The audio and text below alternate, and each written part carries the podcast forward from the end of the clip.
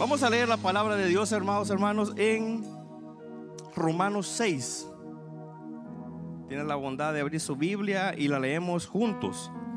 Me podría decir un fuerte amén cuando tenga lista su porción. Romanos 6, del 1 en adelante. Vamos a leer hasta el versículo 9.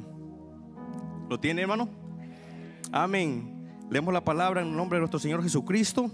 Y dice, ¿qué pues diremos? ¿Perseveraremos en el pecado para que la gracia abunde? En ninguna manera, porque los que hemos muerto al pecado, ¿cómo viviremos aún en él? ¿O no sabéis que todos los que hemos sido bautizados en Cristo Jesús hemos sido bautizados en su, en su muerte? Porque somos sepultados juntamente con él para muerte por el bautismo, a fin de que como Cristo resucitó de los muertos por por la gloria del Padre, así también nosotros andemos en vida nueva.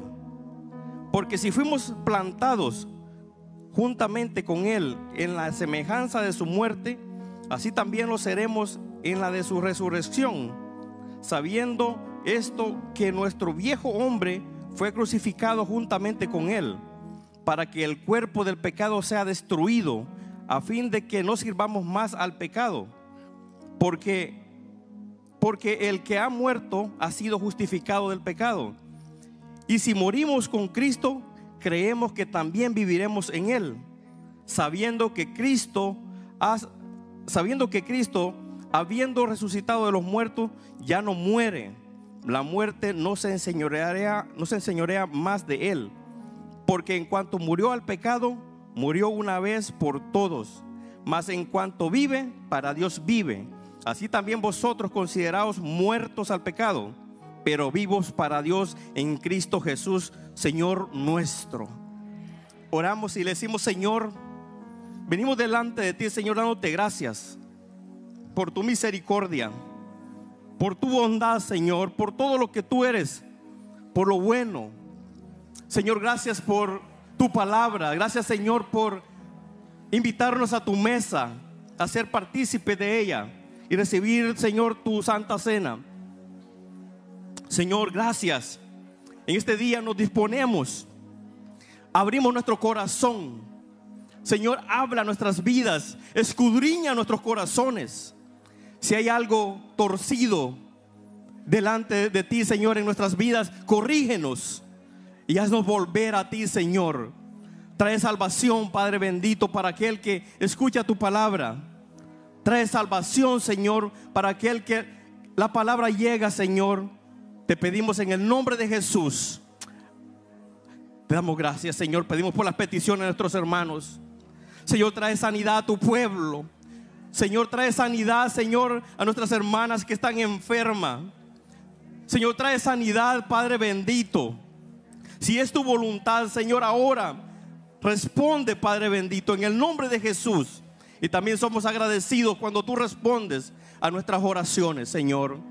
Amén y amén. Gloria al Señor. ¿Puede tomar su asiento, hermano? Algo que tenemos que entender, hermanos, hermanos, que en nuestras vidas nos cuesta tomar decisiones. Es algo que naturalmente nos ha costado toda la vida. Cuando nos hemos visto enfrentados a la hora de tomar una decisión como que nos cuesta, hay algo como que hay inseguridad en nuestras vidas de hacer o dar ese paso para tomar una decisión, ya sea dejar un, trabajo para agarrar otro nuevo, ya sea eh, motivos de negocios, abrir una empresa, ah, ya sea cualquier decisión que usted tenga adelante, siempre ha costado un poco tomar esa decisión hemos redundado muchas veces. A mí me ha pasado, no sé si solo a mí. Pero realmente eso siempre nos ha traído un poco de, pensamiento, perdemos energía, porque nos cuesta dar ese paso para tomar una decisión que viene en pro de nuestra vida y siempre tenemos ese miedo quizás a equivocarnos o a fracasar. También este, en, la, en la obra del Señor es algo similar. Siempre que venimos a la congregación, venimos con una expectativa diferente. Venimos con pensamientos de que Dios bendiga nuestras vidas, para que Dios quizás nos dé un carro nuevo, para que Dios nos dé quizás ah, una casa, para que Dios nos dé una esposa. Y venimos con pensamientos diferentes. Yo vine diferente, me senté en esa, en esa silla, pero venía con otros pensamientos. Y cuando escuché que el Señor dijo, dame tu vida, entrégame tu corazón, yo decía, ¿cómo funciona eso? ¿Por qué voy a entregar yo mi vida? ¿Por qué voy a entregar mi, corazón si, si, es mía?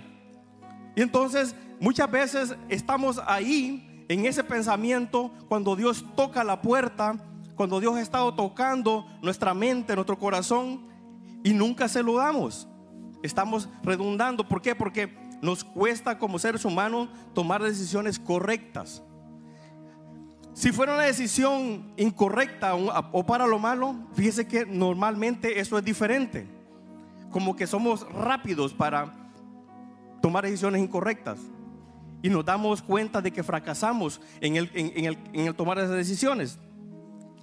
Y es que cuando nos ponemos a pensar, entregarle nuestra vida a Dios, entregarle nuestro corazón al Señor, muchas veces miramos atrás, miramos a nuestros amigos, miramos a nuestros familiares que viven lejos de Dios y, nos vemos que aparentemente viven bien.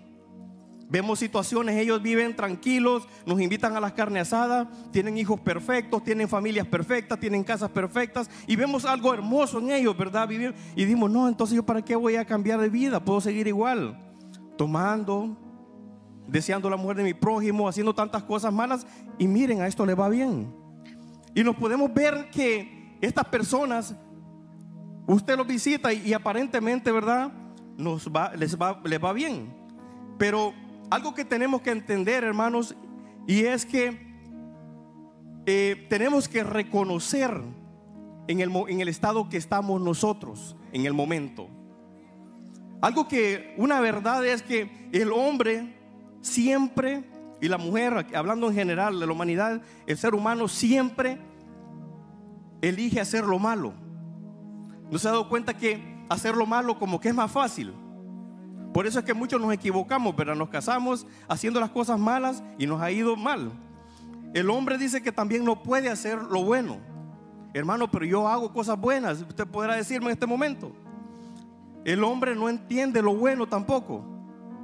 Y cualquiera puede preguntar, sí hermano, yo entiendo lo bueno en este momento.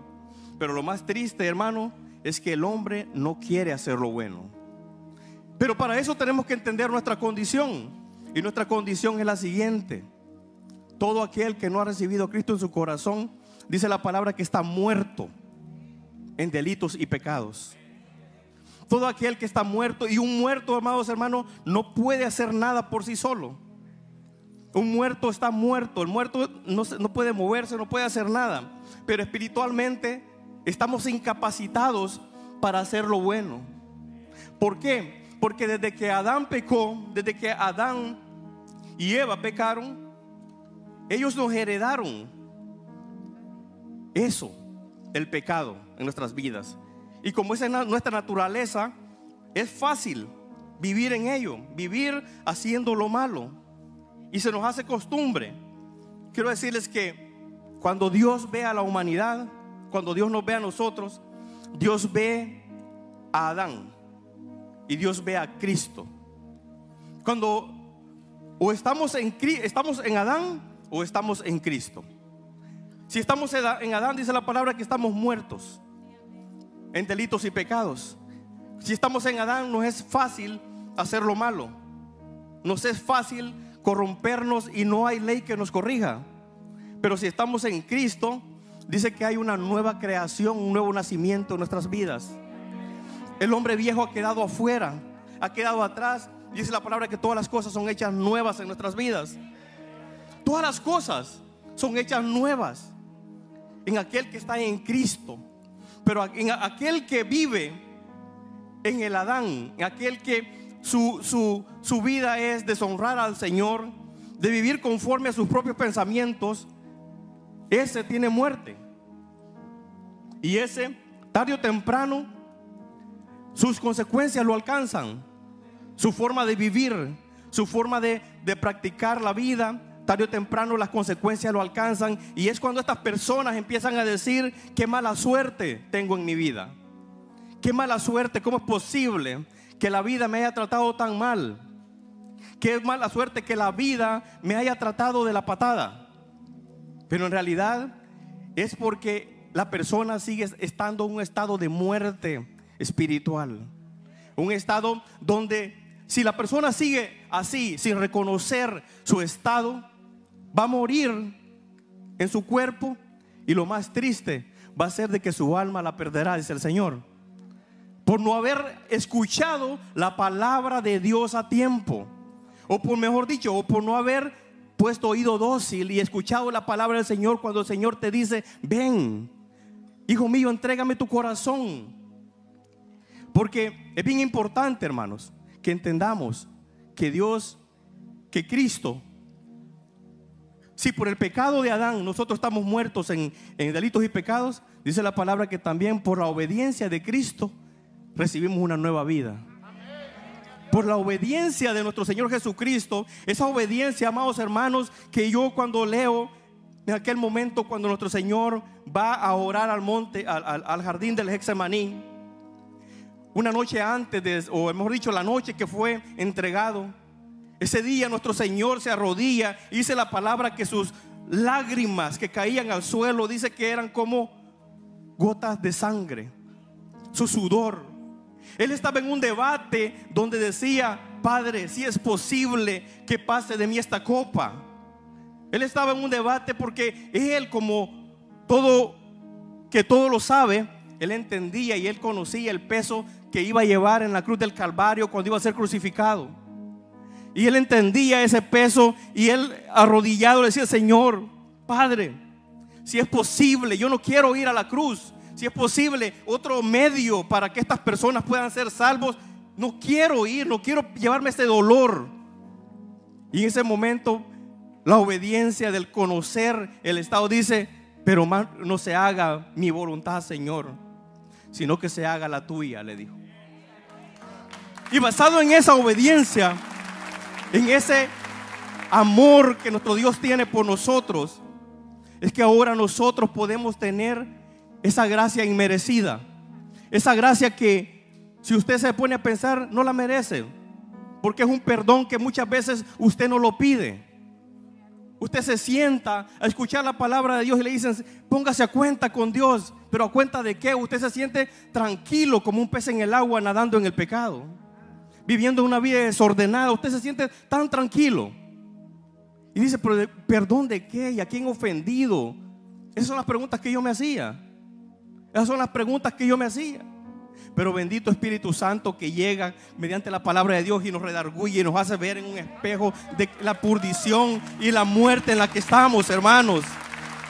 Y el Espíritu Santo nos convence de todo pecado.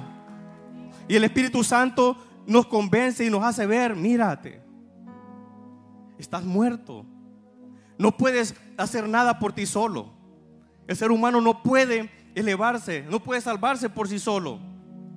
Tiene que venir nuestro Señor.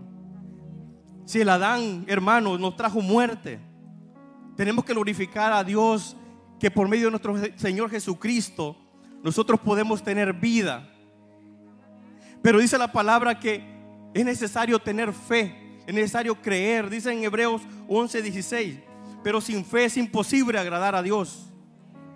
Porque es necesario que el, que el que viene a la iglesia, dice que es necesario que el que viene acá sepa que hay Dios y que es galardonador de los que le buscan. Que el que viene a la iglesia sepa de que Dios quiere darte vida, que estás muerto en delitos y pecados y ahora Él quiere darte vida que el que viene aquí a la congregación no venga con medios o con pensamientos, no, que me componga mi esposa, voy a ir porque me componga mi esposa, porque mi esposa es bien desobediente, quiero que me la componga, quiero que el Señor me, eduque a mis hijos, quiero que en la iglesia me los aconsejen. No, nos sentamos ahí porque sabemos que hay un Dios y es galardonador de los que le buscan.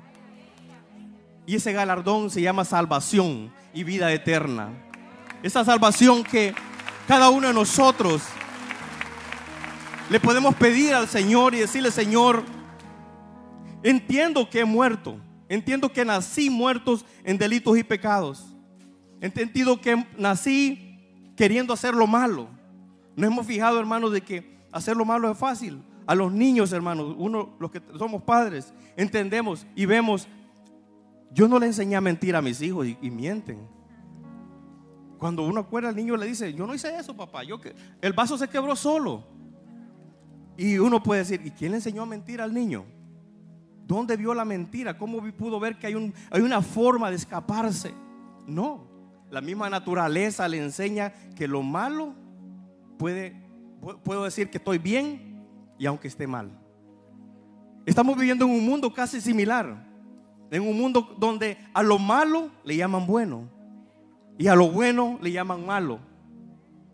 Es un mundo donde el ser humano tiene que decidir y verse en el espejo y dejar que el Espíritu Santo redarguya nuestra propia vida y pueda encaminarnos hacia la verdad que es Cristo Jesús.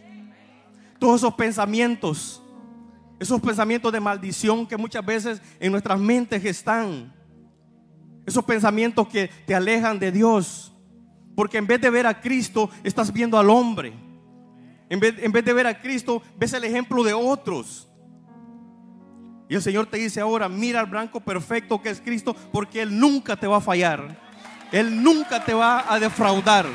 El ser humano lo puede hacer. Pero Dios nunca lo va a hacer. Tenemos que valorar, hermanos, esa gracia que Dios nos ha dado. Esa salvación que Dios ha puesto en nuestras vidas. Tenemos que valorarla y vivir una vida apartada. Si le hemos entregado nuestra vida al Señor de vivir una vida que refleje a Cristo de verdad. Venimos de la maratón de oración y escuchamos, ¿verdad?, que somos templo y morada del Espíritu Santo. Hemos escuchado acerca del precio de la presencia de Dios en nuestras vidas. Valoremos esa, eso que llevamos en nosotros dentro. Pero también, si nosotros no le hemos dado nuestra vida a Cristo, tenemos que comprender de que estás muerto en delitos y pecados y que es necesario escuchar aquellas palabras que el Señor le dijo a Lázaro, Lázaro, levántate. Esa palabra que trae vida a tu corazón. Esa palabra que cuando estás muerto te da vida nuevamente. Y realmente, hermanos, ese es el día que realmente nacemos. Yo tengo 40 años, pero tengo 11 años de vida en Cristo. Cada uno de nosotros ese es el verdadero nacimiento, el día que tú le entregas tu vida al Señor. Es ese día que realmente naces, porque ese día es el que define tu eternidad. Ese día es el que define dónde vas a estar. Si vas a estar con el Señor o vas a estar con el enemigo. Es decisión de cada uno de nosotros cuando escuchamos la palabra de Dios en nuestras vidas. Pero es necesario que reconozcamos nuestro estado. ¿Cuál es nuestro estado en este momento? Tenemos que reconocerlo. Porque de otra manera vamos a pensar que estamos bien. Vamos a pensar que que nada pasa. Nos vamos a morir. Venimos sin propósito. Pero la palabra dice, ¿de qué sirve al hombre si gana el mundo, pero si su alma la pierde? ¿Qué ganancia tiene al hombre si gana todo, y vivió sueltamente en la vida, viviendo una vida desordenada. Pero si su alma la pierde, no trae ninguna ganancia. Y dice la palabra que leíamos ahora, ¿qué pues diremos? Los que ya somos cristianos, ¿perseveraremos en el pecado para que abunde la gracia? De ninguna manera, dice. ¿Por qué? Porque es necesario, hermano, que cada uno de nosotros muramos. Dígalo ahora, quiero morir. Pero tenemos que morir al viejo hombre. El Señor dice que si alguno quiere ganarse, si alguno quiere vivir, dice, perderá su vida. Porque es bien importante que nosotros muramos para entonces vivir. Pero ¿cómo es eso, hermano? Tenemos que morir al viejo hombre. Tenemos que morir a nuestros propios deseos de vivir de vivir a la carne. Porque miren, hermanos, es difícil. Cuando nosotros, los, que nosotros, los que somos de campo, siempre lo he dicho, soy de campo, y veo y vemos mataba una culebra, la culebra brincaba así, la, la cola le brincaba todavía, ¿verdad? Quedaba brincando, está viva, decía uno. Muchos de nosotros estamos un poco vivos todavía, brincando así todavía. Cuando nos dicen algo, vivos. Y vivos no podemos agradar al Señor. Primeramente tenemos que morir a nosotros mismos y vivir una vida agradable delante de Dios en santidad. Una vida que, el Señor pueda decir, bien, siervo fiel, me has sido fiel en lo, en lo poco, te voy a poner sobre lo mucho. Porque esa es la palabra que esperamos escuchar cada uno de nosotros, ¿verdad? Aquel día cuando estemos frente a nuestro Señor, el Señor diga, bienaventurado siervo fiel, en lo poco me has sido fiel, ven, gózate a la presencia de tu Señor. Pero qué triste sería, ¿verdad? Perder esa, esa palabra que el Señor diga, no te conozco, apartado de mí, hacedor de maldad. Sería triste por no habernos visto en nuestro estado, por no reconocer nuestro estado, reconocer de que estamos en enemistad con Dios si Cristo no está en nuestras vidas. Si Cristo no habita en nuestras vidas, estamos en enemistad con el Padre. En Romanos 1.18 dice que porque la ira de Dios se revela desde el cielo contra, contra toda injusticia de los hombres que detienen la verdad con la mentira. Muchos de nosotros estamos deteniendo la verdad y no dejamos que Cristo entre en, nuestras vidas. La detenemos. No, todavía no es el tiempo. Todavía no es el tiempo. Y lo vamos postergando. Cuando el Señor nos ha traído y nos ha dicho que eres hijo, que eres real sacerdocio, que eres pueblo santo, pueblo escogido, pero no lo quieres entender. Es bien importante, hermano, entender eso. Porque si no, vamos a vivir una vida pensando que estamos bien delante de Dios, pero todavía no hemos muerto al pecado. No hemos muerto. Vienen fiestas en este momento, las fiestas navideñas. Muchos hermanos hasta bailando andan, tomando. Hermanos, y eso es, eso es vituperar el cuerpo de Cristo. Eso es vituperarlo porque algunos hasta servidores son. Créame, algunos servidores ahí en ese día, ay, dicen, ya no voy a servir, mejor me voy a echar una bailadita y unas cuantas cervezas. Y desprecian, da risa, pero es verdad. Se ha visto. No, no le dan el valor necesario a esa gracia inmerecida, a ese regalo que no lo merecías. Ese regalo hermoso de sacrificio que el Señor hizo en la cruz del Calvario, derramando su sangre por cada uno de nosotros, en ofrenda agradable a Dios para que tú puedas tener entrada al cielo. Queremos entender eso. Tenemos que morir a nosotros mismos. Y una vez que muramos, entonces dice la palabra que viviremos con Él juntamente.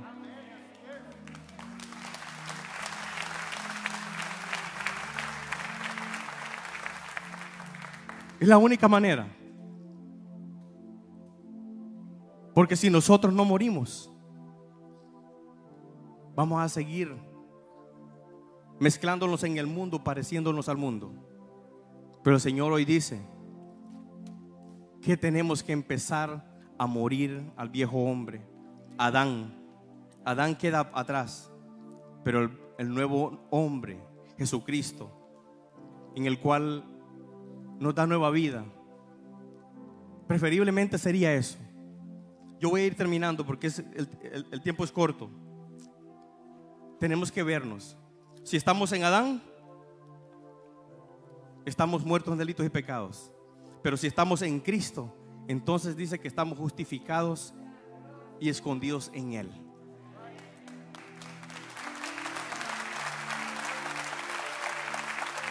Lo único que hay que hacer es vernos y escudriñarnos nuestro corazón. Escudriñarnos y poder vernos en lo más profundo y dejar que Dios pueda redarguirnos también. Y dejar que el Espíritu Santo nos haga ver la condición de podredumbre en la que nos encontramos. Y solo así nosotros podemos decirle, Señor, ayúdame. Y solo así vamos a poder escuchar la palabra que da vida esa palabra que aunque Lázaro tenía tres días de muerto, aún así, cuando escuchó la voz del que todo lo sabe, el creador del mundo, del universo, le dijo, Lázaro, levántate, ven. Dice la palabra que Lázaro se levantó. Lázaro representa a todo aquel que no ha recibido a Cristo en su corazón y está muerto. Y necesita esa palabra, escuchar la voz de Dios. Y esa voz, cuando la escucha, es ahí donde el Señor te da esa vida.